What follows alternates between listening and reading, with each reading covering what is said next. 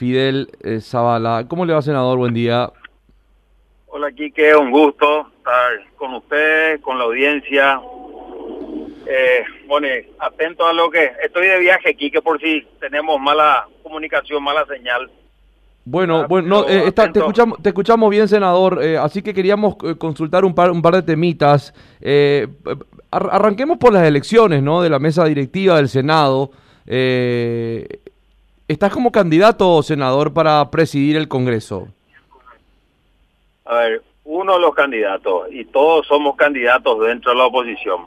El tema que se quieren instalar de que este o es uno o es otro, eso yo creo que nos, nos ayuda a construir, ¿verdad?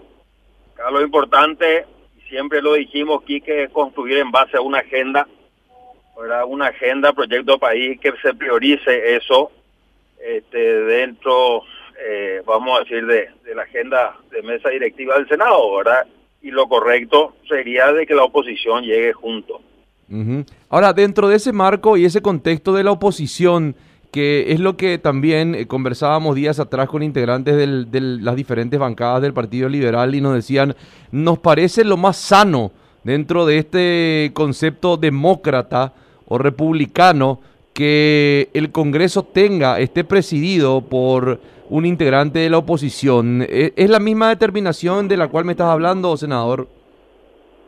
Sí, este, pero tiene que ser sin condiciones, Quique, ¿verdad? Porque en el discurso la retórica queda muy lindo, ¿verdad? Pero finalmente la gente viene condicionando, ¿verdad? Y te dice finalmente no, si no es de patriaquería no le voto, si no es del Frente Azul no le voto. Acá lo que tenemos que entender un poquitito es colocar primeramente la agenda país por delante, ejemplo, y lo hemos quitado nosotros en un comunicado oficial del partido, ¿verdad? Autoridad de gasto, volver al tema, este, vamos a decir, de la ley de responsabilidad fiscal que se cumpla, ¿verdad? En cuanto al tema del presupuesto nacional, el tema de superintendencia de pensiones y jubilaciones, este, autoridad de gastos en el Congreso mismo, eh, hacer una revisión este, de lo que haga falta en materia de reforma administrativa, ¿verdad? Y en función a eso, este, caminar. Tenemos que entender cuáles son los problemas que aquejan al país, ¿verdad? Y dar solución a la ciudadanía. Lo que no puede hacer, lo que no puede hacerse es una agenda meramente política en base a intereses políticos y cargos. Ese tipo de, de, política o de politiquería tenemos que terminar. Entonces tenemos que ser un poco serios, y en ese sentido, damos un comunicado aquí que no sé si lo leíste oficial de, de la bancada de senadores de Patria Querida, diciendo, bajo estos preceptos nosotros estamos de acuerdo a acompañar, sea cualquiera de la oposición, incluyéndonos nosotros.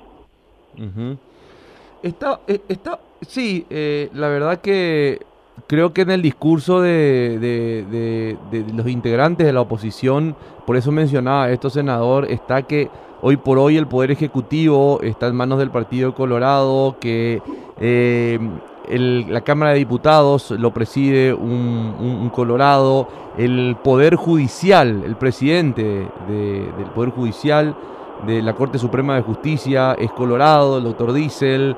Eh, la fiscalía está manejada por la fiscal general de Estado que responde a intereses colorados y que lo sano sería eh, que la oposición ocupe la, presidencia. Por eso te preguntaba si era una cuestión de, bandera política, de, de, presencia política, o porque en realidad lo que todos nosotros, los paraguayos, necesitamos es un Congreso que funcione como la ley lo indica, más allá de quién lo presida, senador. Totalmente, este, Quique. Yo creo que son las dos cosas, no es, una no es excluyente a la otra, ¿verdad? Eh, y creo que la, así, o sea, tal como mencionaba, ¿verdad? Este, el Congreso tendría que estar en manos de la oposición, no solamente el Congreso, hay otros organismos, Contraloría, ¿verdad? Porque yo creo que este, copando ellos todas las este, los organismos del, e instituciones del Estado, ¿verdad? Tienen, este, ¿cómo decir? Trabajan un poco más cómodamente en el sentido que se cubren ciertos actos, ¿verdad? Y se genera de confianza, no hay cierta, este, vamos a decir, contraparte, ¿verdad? Una, una contraloría de, política aparte de, de, vamos a decir, de la oposición. Y creo que esto ayuda un poco al proceso de transparencia, a toda la estabilidad. Eh, y bueno, acá lo que nosotros este, siempre insistimos es de que la oposición tiene que tener la madurez suficiente, Quique, para, para poder articular las alianzas en base a una agenda país, como te dije, y colocar a esas este, personas, ¿verdad? Este, idóneas en el cargo que podamos llevar adelante. Eh, el problema es de que, cierto, Cámara de Diputados es colorado, pero llegó, llegó de mano de votos de la oposición. Entonces, eso es lo que tiene que entender un poco la ciudadanía. Y espero que eso no se repita en la mesa del Senado, Quique. Estuvo hablando más temprano la senadora Georgia Arrúa, eh, bueno, justamente sobre la ley, cambiando un poquito de tema de, de la ley de autoblindaje, entre comillas, como, como le llaman senador, eh, que habla del requisito de la sentencia judicial, naturalizando un poquitito así el artículo 201 de la pérdida de investidura de la Constitución Nacional. Eh, habla de que hay una mayoría en el Congreso que busca protegerse, o sea, es decir, usa el cargo para otras cosas y no para servir a la gente, senador. Totalmente, Quique. Y eso es así. Este, ratifico lo que dijo la senadora Rúa.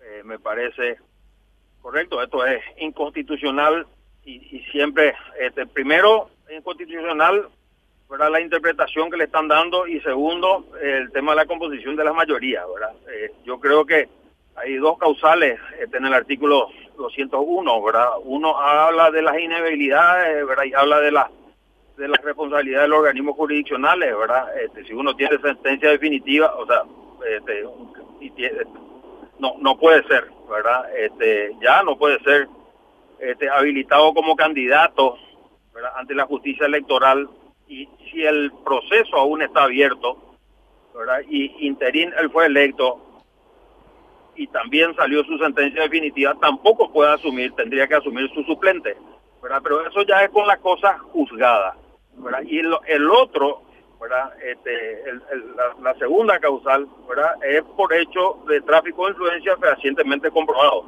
¿verdad? Y se han acercado, ¿verdad? En muchos casos, para muchos parlamentarios que salieron, ¿verdad? Vale, este, el caso de Dionisio Amarilla, ¿verdad? Que salieron audios, etcétera, etcétera, y para eso se requiere este, otra mayoría eh, diferente, ¿verdad? Porque este eh, es un juicio, digámosle así, político que está haciendo su parte, por un lado. Por otro lado, en cuanto al tema de las mayorías, eh, me parece ridículo, ¿verdad? Vuelvo a decir, ¿verdad? Antiguamente uno podía comenzar, este, vamos a decir, el proceso con 11 firmas, hoy se requieren este, 15 firmas, ¿verdad? Y para que pueda ser desaforado, pero se necesitan de 30 votos, una mayoría absoluta, ¿verdad? cosa que antes este, necesitábamos una este, mayoría mínima, 23, para que se convoque y de eso una mayoría simple, porque la cosa ya venía juzgada.